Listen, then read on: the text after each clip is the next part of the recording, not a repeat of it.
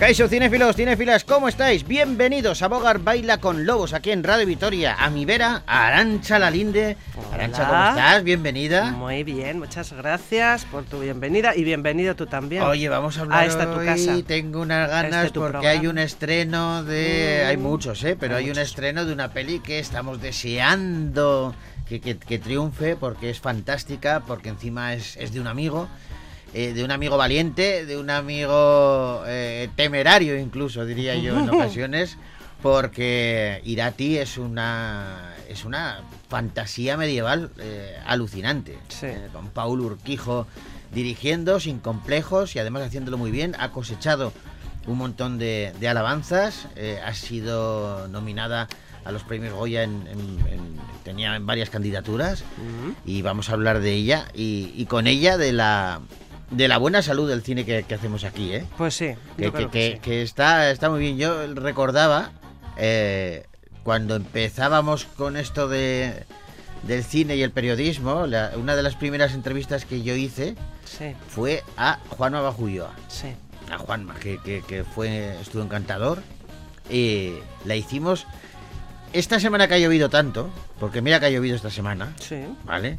Pues el día que yo le hice la entrevista era, era de noche. Yo creo que creo recordar que era después de algún estreno suyo que se hizo aquí en Vitoria. ¿Mm? Eh, llovía a cántaros, pero una barbaridad. Y estuvimos haciendo él y yo la entrevista en mi coche que entonces tenía eh, uno muy pequeñito, no me- Un Opel Corsa. un Opel Corsa azul, entre azul y verde era, muy pequeño. Y ahí estuvimos los dos metidos, un rato largo, charlando con una grabadora que pesaba como 3 kilos. Y, y- y- y, bueno, pues ah, la verdad es que fue una de esas primeras entrevistas de las que siempre guardas buen recuerdo, ¿no? Y luego Mm. de las pelis, y luego hemos hablado con mucha gente y, y, bueno, pues a mí me gusta que la salud del cine vasco y de los alaveses que hacen cine eh, sea fantástica. A mí también. O sea que hablaremos con, con uno de los protas de, de Irati, ya hablamos con Paul hace no mucho. Y, Y Vamos a hablar con Eneco Sagardoy. y vamos a hablar también de otras pelis que llegan esta semana, que aquí hay de todo, ¿eh? Mm. O sea, hay desde películas en versión original, hay películas de terror de las que sabes que a ti te gustan. Uy, de esas que me encantan a mí. Sí, con un payaso asesino. Uy, eso ¿Qué les es ha dado con los payasos? Este es un pachacho, un pachacho asesino. Un pachacho Madre asesino. mía. Y, y, bueno, un poquito de Y hay una de de Marion. Cotillar, ¿no? Asuntos familiares. Sí, sí, sí, sí, y una de animación, momias, que deben ser los mismos que hacen las de Tadeo Jones. Ajá. Bueno, todo eso a partir de ahora mismo, porque, damas y caballeros, aquí comienza. Bogar baila con lobos.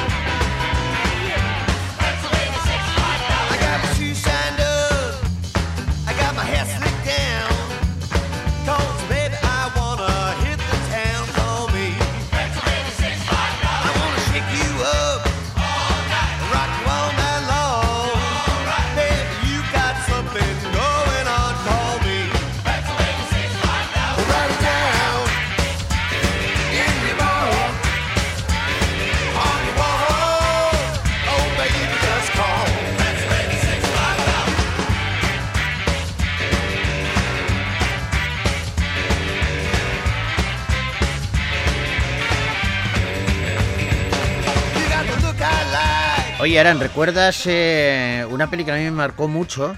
Fue La chaqueta metálica, Ujú. de Kubrick. Yo, ¿sabes que no la he visto? Tengo que verla, no la he Eh, visto. La verdad es que es dura, ¿eh? Debe Una ser muy dura dura. sobre la guerra del Vietnam, una, una patrulla de, de- de- de jóvenes que, que aspiraban a, a ser marines y, y los mandan a una isla donde, bueno, pues eh, tienen que someterse a un entrenamiento durísimo porque van a combatir en, en Vietnam, ¿no? Una, lo que más, eh, cuando hablo de un entrenamiento muy duro, hablo de eh, una dureza más psicológica que física. Qué física, fíjate. Porque les entrenaban psicológicamente, ¿no? Y era quizá lo más duro de la peli. Y con Stanley Kubrick, pues te puedes imaginar con lo perfeccionista que era ese hombre, pues lo, lo, lo complicado que fue el rodaje. En la banda sonora de la peli suenan los Ramones. Y Eso sí, que, eso sí que los conozco. eso sí los conoces, Hombre, ¿no? Pues entonces te va, con- te va a encantar la canción que hemos elegido hoy para presentar Bogart Baila con Lobos, que pertenece a la chaqueta metálica y la interpretan los Ramones. Ah, about the bird.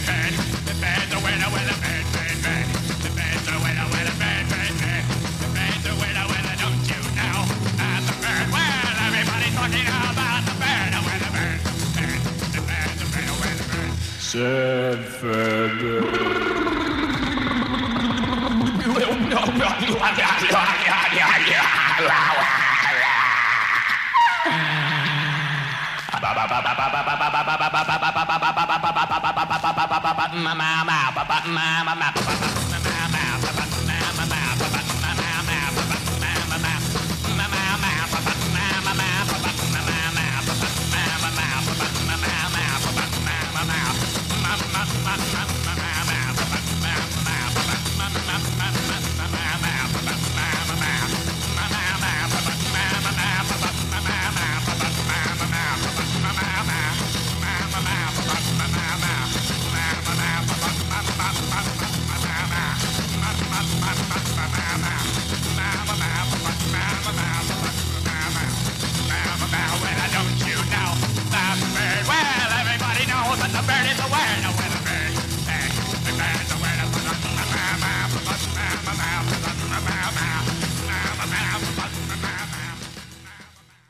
Bueno, pues eh, eran los Ramones, eh, con este ritmito en el cuerpo, ¿nos vamos al cine? nos vamos al cine. Venga, vamos al cine.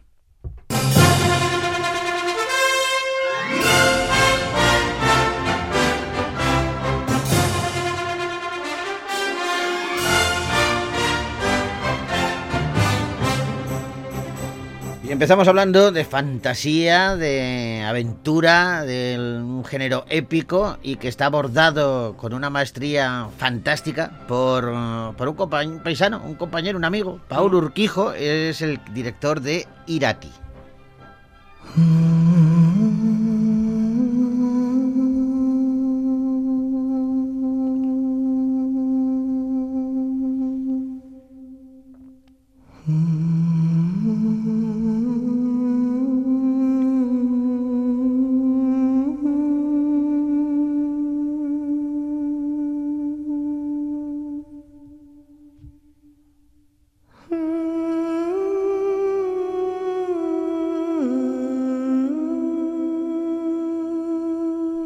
Estamos en el siglo VIII. El Pirineo vasco esconde un gran misterio, uno de los tesoros de Carlomagno. Un grupo de guerreros cristianos y musulmanes se van a adentrar en los profundos y oscuros bosques hasta llegar a la misteriosa cueva donde parece que se encuentra este supuesto tesoro. Sin embargo, según los lugareños, en ese mismo lugar habita la antigua diosa de esas tierras, una deidad de fuego llamada Mari. El grupo de guerreros, liderados eh, por Eneco y guiados por la joven Irati, se van a adentrar en un oscuro, extraño y ancestral mundo mitológico. Y es que, eh, claro, ante el ataque de este ejército, atravesando los Pirineos, el líder del valle va a pedir ayuda a una diosa ancestral. Tu padre hizo lo que debía para proteger a los nuestros. Padre,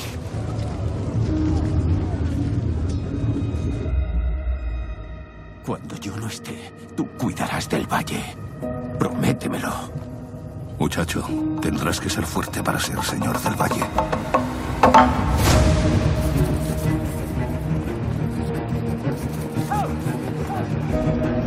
El joven Eneco no puede ser señor. Me postulo humildemente ante la cruz para ser señor cristiano del valle. ¿Quién es? Lucia. Es por ella que algunos aún creen en ritos paganos. Hay una cueva profunda en el corazón del bosque. Ahí está la respuesta. Mi nieta te guiará. Eneko Sagardoy, Edurne Azcárate, Íñigo Arambarri o Nagore Aramburu, entre otros, son los protagonistas de Irati, esta peli que dirige Paul Urquijo. Mm, Y no hay mucha tradición en España en esto de cine de aventuras, en cine fantástico, así mezclando eh, mm, mm, eh, nuestros ancestros, nuestra historia eh, y todo esto. Eh, y bueno, y con esta película, con su segunda película, la segunda de Paul Urquijo, después de Rementari, pues eh, él lo ha conseguido. Ha conseguido hacer una producción pues que con batallas, mitología, Sin religión, complejos, sin complejos. historia Eh, de amor. Él se ha basado, Paul Urquijo, eh, se ha inspirado libremente, claro, en personajes de la novela gráfica El ciclo de Irati, de J.L. Landa y J. Muñoz, eh, que narra, bueno, pues esos sucesos históricos, como por ejemplo la batalla de Roncesvalles o, bueno, pues leyendas de la mitología vasca. Eh, las leyendas precisamente vascas son eh, una de las grandes fuentes de interés del cineasta a la vez eh, que, que lo plasma, ya lo plasmó en su momento en Errementari y ahora vuelve quizá con más épica en esta película Irati. Y como te decía, uno de los protas de la peli es Eneko Sagardoy. Eh, yo creo que él nos puede contar eh, entre hijos del rodaje y bueno, qué opina él de, de Irati. Así que charlamos con Eneko. Charlamos. Vale. Bueno, Kaiso Eneko, ¿cómo estás? Caixo, pues muy bien, aquí celebrando el recorrido que está teniendo Irati, la verdad. celebrando Irati. Eso, eso me gusta porque eh, nosotros que conocemos a, Paul desde hace tiempo y, y sabemos de, bueno, pues eh, eh, ese cariño que le tiene a las leyendas vascas, a la mitología, eh, esa pasión que, que plasma en el cine y que lo hace cada vez de forma más ambiciosa y sobre todo sin complejos, ¿no? Porque Irati es una película eh, caray, a mí, yo lo decía, me parece que es un tío valiente, eh, Paul, enfrentándose a una historia así.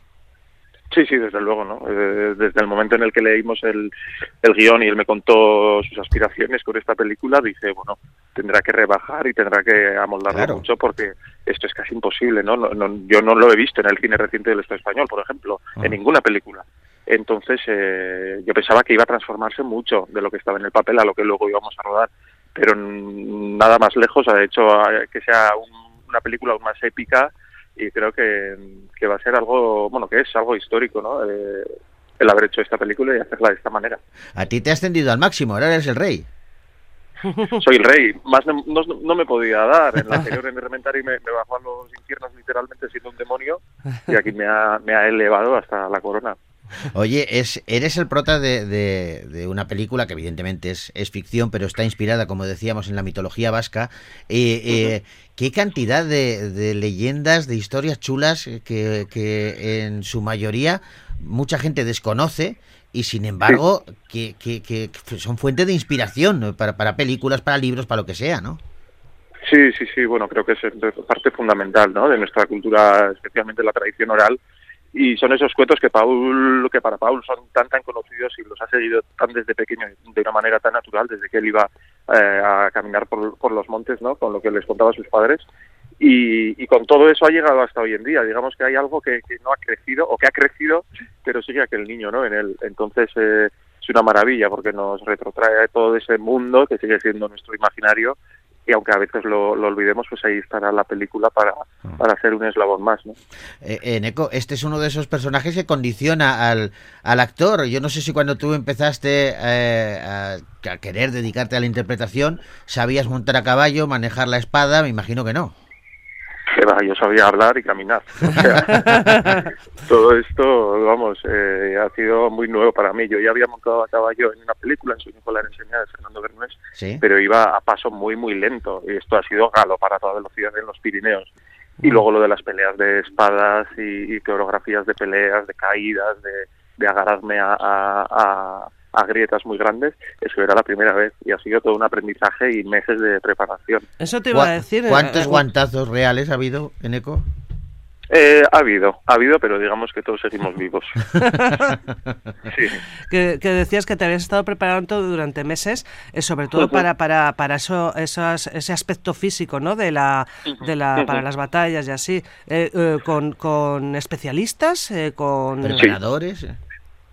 Sí, sí, sí, de todo, vamos. Empecé con una dieta muy muy potente eh, para engordar, engordé casi 10 kilos, eh, puro músculo, y eso fue primero para dejarme el pelo y la barba crecer, evidentemente, y ahí ya teníamos el cuerpo, pero a partir de ahí tenía lo más difícil, ¿no? Que era desarrollar toda esa destreza con, con las espadas, que primero estuve con un maestro de esgrima y luego ya estuve con los especialistas y los coreógrafos de, de la película durante semanas, junto al resto del elenco, preparando esas eh, coreografías. Y, y lo bueno es que, por ejemplo, en la pelea que tengo, en la gran pelea que, ve- que veréis eh, con espadas, eh, ahí al final no tuvimos que, que hacer eh, uso del, del doble mío y lo hice todo yo y, y me quedé muy contento.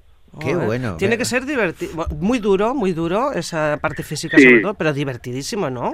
Muy divertido, muy divertido. Lo que pasa es que tienes que creer que luego el montaje va a funcionar, porque Claro. se, se rueda a mucha menos eh, velocidad de lo que luego parece, eh, para que esté todo controlado y sea seguro para nosotros. Claro, para, que, para que no haya muertos, fundamentalmente, claro. Eh, exactamente, exactamente. Claro, Lo que pasa es que luego en montaje y con la y con la proximidad de la cámara todo parece parece mucho más violento y mucho más rápido, pero al hacerlo allí in situ en set eh, a veces parecía un juego, ¿no? Y dices, hostia, esto tendrá que funcionar Claro. luego bien. Es un, pero sí eh, es un mago, Paul, para eso, eh, para el, el montaje, Sí. porque cómo se preocupa de toda, de toda la envoltura de la película, no solamente del Bueno. contenido, sino de envolverlo todo bien, ¿eh? Claro, es que él es ilustrador también y, y todo el storyboard, digamos, las viñetas que luego ya cogen forma en movimiento, las, las dibuja él, ¿no? Entonces tiene en su mente muy claro el, el montaje, pese, pese a que en este caso no haya hecho él solo el montaje, ¿no? Ha tenido a otra montadora buenísima, pero sí, digamos que desde el principio él tiene ya las imágenes y la cadena de imágenes, mejor dicho, muy, muy clara en su cabeza. Oye, me ha llamado la atención cuando hablabas antes de, de montar a caballo, claro que ya habías montado en otra peli, pero que era paso muy lento y por un terreno más o menos estable. Aquí Sí. ya no es solamente eh, eh, ir a galope con el caballo, sino, claro, por el Pirineo, que estamos hablando de, de un terreno mm, eh, bastante complicado. Sí, sí, y, y peligroso, eh, Claro. la verdad. Pero bueno, eh, íbamos bien preparados, siempre cuidando la seguridad muchísimo, pero impresiona, impresiona estar a esas alturas y a esa velocidad. Qué guay. Oye, de todas las, las críticas que se han hecho de, de Irati, de, de tu personaje, ¿te ha llegado ya alguna al corazón de esas que dices, ahí va, esto no... Cuando lo hice no, no me esperaba que iba a Sí. suscitar esto. La verdad es que no leo críticas, eh, muchas, eh, me- me las pasan bastante filtradas y, y de momento todo bueno, eso sí, eh, porque malas no me pasan y no creo que haya muchas tampoco, la verdad. Yo creo que no pero ¿eh? no, muy contento es que entiendan el, el arco del personaje, que, que no era sencillo, ¿no? Que es un personaje que pasa de no creer a creer y parece que eso se, se entiende y se valora, entonces pues muy contento, aparte de todo de todo lo que hemos hablado de las peleas y del caballo, ¿no? Oye, tiene, tiene que tener el actor también eh, eh, una fe eh, inquebrantable en, eh, en el director, ya no solamente Sí. por lo que decíamos de, de, de que, de esas, ese ejemplo tan claro de las peleas que, que son más lentas y tú esperas que luego funcionen en el montaje, sino eh, pues en una peli como estas, lo que decías al principio, ¿no? A ti te pasa en el guion, en el guion, claro, queda todo muy bonito sobre papel, pero tienes que confiar mucho en, en el director para que eso luego resulte creíble y sea atractivo para el espectador, porque estamos hablando de, de un género que te puedes pasar en un momento dado y, y casi casi hacer parodia de ello, ¿no? Sí, sí, bueno, eso pasa casi en todas las películas, ¿eh? pero hay- es verdad que hay géneros que, que ese riesgo es mayor, ¿no? Como en la, en la comedia o en, o en una película fantástica o de género, ¿no? Y, y bueno, pero ya habiendo trabajado con Paul y habiendo tocado el otro extremo, porque en Elementary el papel que hacía era expresionismo puro y duro, Sí, ¿no? sí. Casi de comedia del arte. Aquí el trabajo ha sido todo lo contrario, ha sido la contención y trabajar mucho la mirada. Entonces, bueno, en ese sentido me sentía más protegido porque sabía que mi personaje sí se movían en unos límites bastante naturalistas y bastante contenidos. Pero es verdad que el tono general de la película sí es eh, muy arriesgado porque mezcla la epicidad, pero hay momentos de humor, hay momentos de terror. Entonces, eh, todo eso lo tiene que tener en la cabeza el director y yo en Paul confío al 100% y, y sabía que acabaría en buen puerto. No sé si te lo han comentado ya, pero a mí me parece que hay, un, salvando evidentemente las, la enorme distancia, ¿eh? pero puede haber un paralelismo entre tu papel y el de Conan el Bárbaro, sobre todo por Sí. ese ese yo es que recuerdo a Jorge Sanz de, de pequeñito haciendo de. Conan cuando eh, le decían tienes que seguir la- la- a tu padre y a ti te pasa algo parecido, ¿no?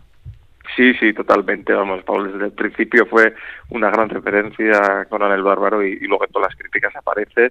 Es verdad que yo no lo he tenido tanto en mente ¿eh? a la hora de afrontar el personaje, Ajá. pero sin duda es uno de los grandes referentes de la película, sí. Qué bueno. Oye, Neko, ¿y qué tienes ahora encima de la mesa eh, de lo que se pueda contar? Pues ahora encima de la mesa tengo dos ordenadores, estoy junto a la montadora Ma- Mayelen Sarasúa, que estamos montando mi primer corto como director, que lo ha producido Paul. Ah, qué guay. Sí, y, y nada, y luego me voy el, el lunes, ya me voy a, al extranjero, Sí. eh, vamos a decir, a, a rodar una serie. Estaré, estaré por ahí unos meses. Ah, qué bueno, oye, pero, pero ¿y ese, ese primer cortometraje como director, cómo ha sido Sí. la, la experiencia? Porque, claro, cambia totalmente, ¿no? Pues divertida ha sido además en Álava, ha sido en Virga la Mayor Sí. y, y la verdad es que, bueno, pues eh, conocer esa otra parte, ¿no? Que tantas veces me ha rodeado, pero nunca había estado ahí. Entonces, bueno, eh, yo me lo he pasado muy bien, eh, ha sido una experiencia muy buena con Elena Irureta y Miren Castañeda como actrices Oh, qué bueno. y, y me quedo con ganas de repetir, la verdad, así que tan mal no ha ido. Qué Bueno, bien, ¿eh? pues fíjate. estaremos atentos para, Sí, para, sí. para disfrutarlo, ¿eh? Y de la Sí, serie también, ya, ya iremos sabiendo cosas. Ya iremos informando. Exactamente. Poco a poco. Exactamente. Eh, Neko, oye, es que Recasco, muchísimas gracias por, por atendernos, eh, por hablar de, de Irati y por hacernos disfrutar con, con tu talento. Sue y Milles, que y nos vemos en los cines, que venga la gente. Eso, eso es lo principal. Yo lo decía, mira, aprovecho esto que acabas de decir para que los y las oyentes que estén ahora escuchando, animarles a que Irati es una de esas pelis que hay que verlas en pantalla grande, Sí, que es sí. que es fundamental esa oscuridad para meterte en, en la historia y para disfrutarla de forma total, ¿no? Que, que luego la puedes ver en tu casa, vale, pero primero vete a verla al cine, que la vas a disfrutar de otra manera. Exactamente, ahí estaremos. Un abrazo grande, Neko. Besos para la otra.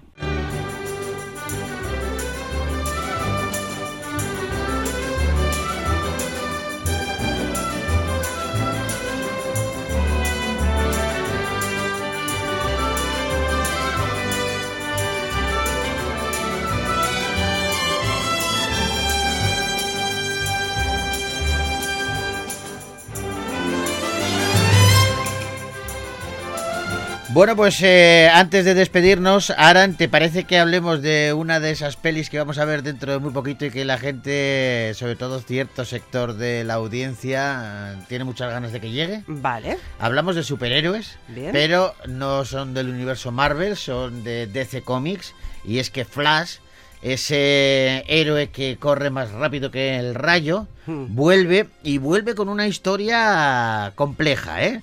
Porque, vamos a ver, eh, Barry Allen eh, es Flash. Todo el mundo conoce al superhéroe, que pertenece a la Liga de la Justicia.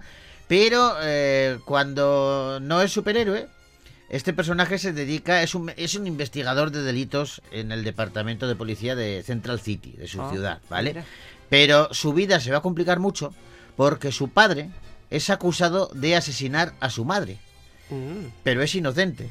sí. Y este superhéroe va a emplear sus poderes para romper el espacio-tiempo y volver al pasado para evitar lo sucedido. Lo que pasa es que, ¿qué ocurre cuando viajamos en el tiempo? Porque casi siempre se lía. Sí. Pues aquí se lía parda, pero parda, parda, ¿eh? Dime una cosa. Podrías irte donde quisieras. A otra línea temporal. A otro universo. ¿Por qué quieres quedarte y salvar este? Porque en este vive mi madre. Y no pienso volver a perderla.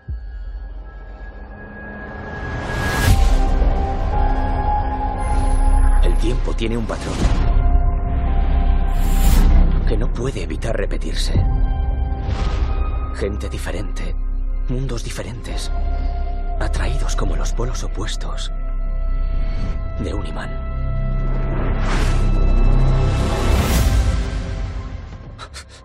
Esa, esa es mi cara. Me has robado la cara. Si viajaras al pasado, no tienes ni idea de las consecuencias que podría tener. Bruce, podría arreglarlo. También podrías destruirlo. Todo. Esto no puede estar pasando. Me he cargado el universo. Zod, te estábamos esperando. He creado un mundo sin metahumanos. Y ahora no hay nadie para protegerlo. ¿Quieres que te ayude?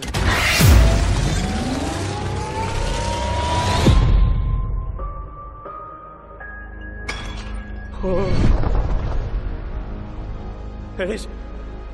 ¿Eres... Sí. Soy Batman. ¿Te suena la frase? vaya, vaya. Soy Batman. Sí. Bueno, tú recuerdas que en la última película de. Nos vamos al otro universo, al de Marvel. Vale. En la última de, de Spider-Man, lo que hacían es eh, coger al Spider-Man actual Sí. y como entraban en esta teoría del multiverso, aparecían. Eh, los Spider-Man de otras películas, es los actores, Andrew Garfield, eh, Ah. y, y se juntaban, ¿vale? Sí. Bueno, pues aquí hacen lo mismo.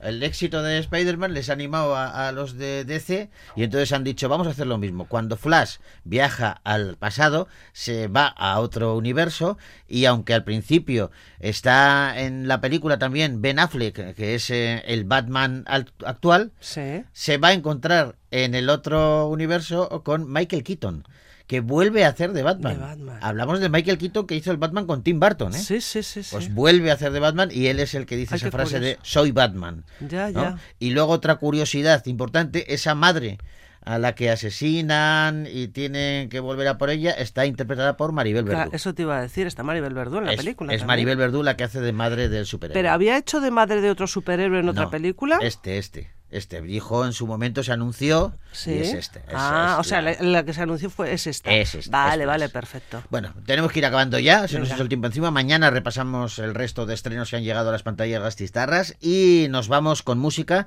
Lo hacemos hoy corriendo, pero a cámara lenta. ¿eh? Que es una. Sí, Vale. sí. Vamos a... Es que lo vas a entender cuando escuchemos la banda sonora de Carros de Fuego. Vale.